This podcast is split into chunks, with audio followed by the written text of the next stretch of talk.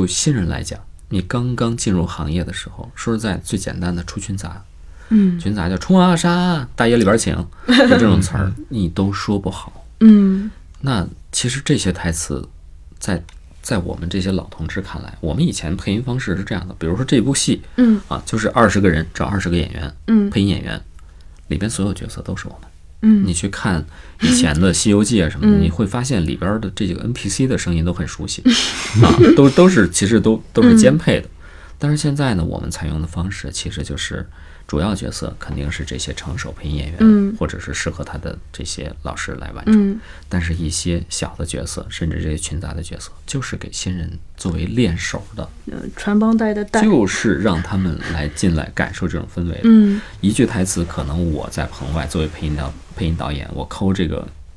抠这个学员抠了十、嗯十分钟，甚至一个小时一句话，但是我随便叫一个别的人进去啊、呃成手或者甚至是半成手进去，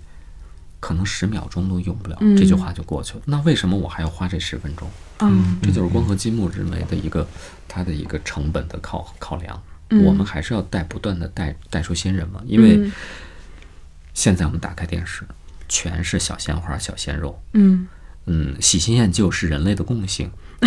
对吧？嗯喜新厌旧，嗯，然后呢，有一天怀旧了，嗯那是那是其实你是在怀自己新的时候。嗯怀念自己新的时候，不是说你你真正怀旧了，我喜欢旧的东嗯西，不是那么回事儿，是你怀念自己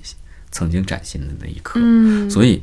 这个片子当中也都是年轻人，嗯年轻人肯定要用年轻人来完成是最好的，所以在这一块儿上是要有这样的投入。那如果一个新人在这样的机制之下，其实像我们那个时候，活儿没有那么多，嗯，或者说对于我们的这些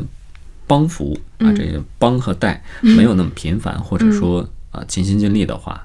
嗯、其实我们的成长就比较慢。嗯比如说，可能我进入行之后配了五年才开始能对上口型，五六年的时候配的主角配的非常差，嗯非常差。然后多年以后怎么样才能心里稍微有点谱？但是嗯现在我发现，